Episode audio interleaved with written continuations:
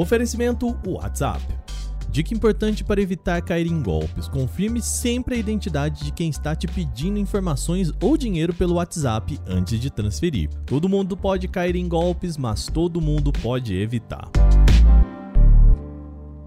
Olá, hoje é sexta-feira e o canal Tech News fala sobre os problemas de segurança que tiraram o Connect SUS do ar, possíveis mudanças no Galaxy S22 Ultra, cenas iniciais do novo filme do Homem-Aranha e muito mais. Eu sou Wagner Waka, vem comigo para as notícias do dia.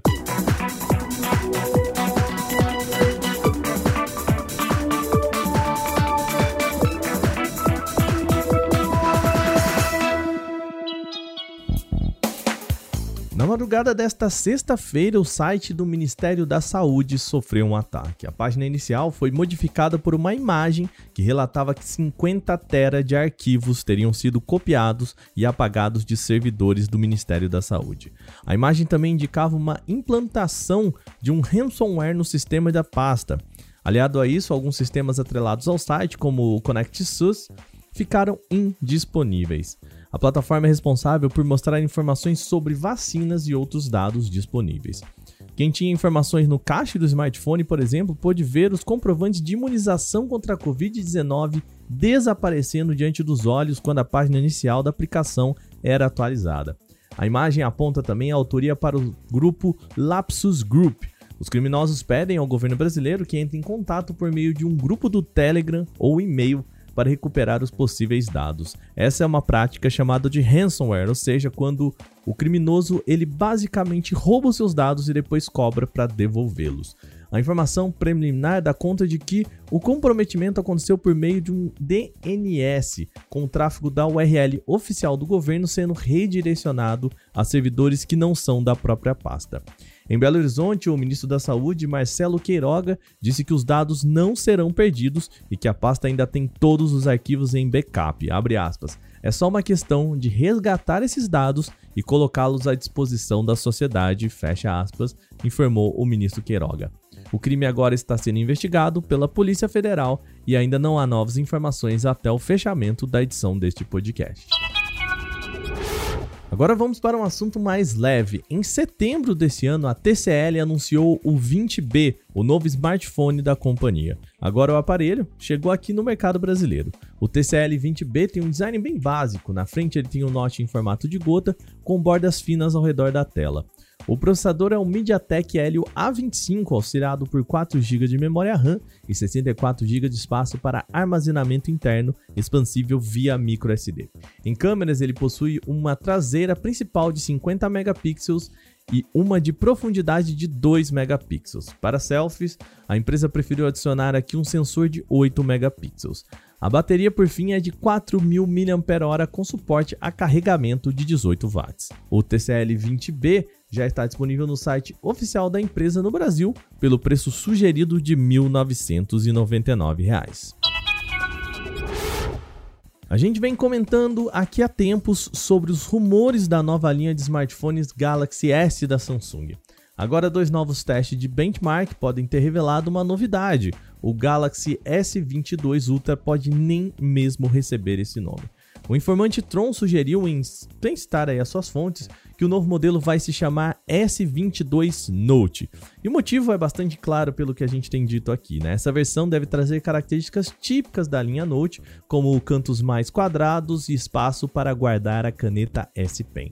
Além disso, outros testes também mostram que o modelo deve chegar com o novo Snapdragon 8 Gen 1, anunciado esse mês pela Qualcomm. Como um topo de linha, é esperado que pelo menos o modelo sul-coreano conte com o componente. A expectativa é de que o Galaxy S22 Ultra ou talvez o Galaxy S22 Note chegue com o resto da linha em fevereiro do ano que vem. A gente segue falando de Samsung aqui. A empresa pode lançar mais um modelo topo de linha de tablets. Segundo o informante SnoopTech no Twitter, revendedores confirmaram a ele que o modelo será o Galaxy Tab S8. Pela descrição, o novo aparelho deve ser mais uma atualização de especificações do que exatamente uma repaginação visual. A Samsung deve disponibilizar três modelos diferentes, referidos como Galaxy Tab S8, S8 Plus e S8 Ultra, diferenciando aí pelo tamanho. Ele deve apresentar bordas consideravelmente mais finas ao redor do display, o que deve exigir a implementação de um pequeno note ali bastante delicado pelas fotos. Como a construção do tablet é voltada para uso em modo paisagem, o entalhe é posicionado na posição que representa o maior comprimento. Ainda não existem informações concretas em relação ao lançamento da linha Galaxy Tab S8, mas é provável que eles sejam apresentados na primeira metade do ano que vem e o preço deve ser igual ou superior a 649 dólares, o que equivale a 3.600 reais na conversão direta, sem contar impostos. Esse que é o preço cobrado atualmente pelo modelo mais barato da linha Galaxy Tab S7. Bom, nosso programa de hoje termina com uma notícia sobre cinema. A Sony Pictures liberou a primeira cena de Homem-Aranha sem volta para casa. Trata-se, na verdade, só de 45 segundos do que a companhia diz ser o início do longa. O novo filme começa exatamente no final do anterior, com JJ Jameson revelando a identidade secreta do cabeça de teia. O jornalista acusa Peter Parker pela morte do mistério e o herói passa a se tornar o inimigo número um da sociedade. Para fugir do assédio imediato das pessoas na rua, Peter pega Mary Jane e sai balançando com a sua teia para escapar da multidão. Só esses 45 segundos já mostram como essa exposição será um problema para o garoto. Ainda mostra que a revelação começa a colocar Mary Jane e a sua família em risco. Bom, a gente para com os spoilers por aqui. Se você quiser verificar esses 45 segundos divulgados pela Sony Picture, é só entrar em canaltech.com.br. O filme estreia nos cinemas em 16 de dezembro. Muito bem, essas foram as nossas notícias de hoje. Lembrando que você pode entrar em contato com a gente pelo e-mail podcast@canaltech.com.br. Manda aí a sua sugestão e comentário. Esse episódio foi roteirizado, apresentado e editado por mim, Wagner Waka, com a coordenação de Patrícia Gnipper. O programa também contou com reportagens de Felipe De Martini, Gustavo de Liminácio, Renan da Silvadores, Vinícius Mosquen e Durval Ramos. A revisão de áudio é da Mari Capetinga.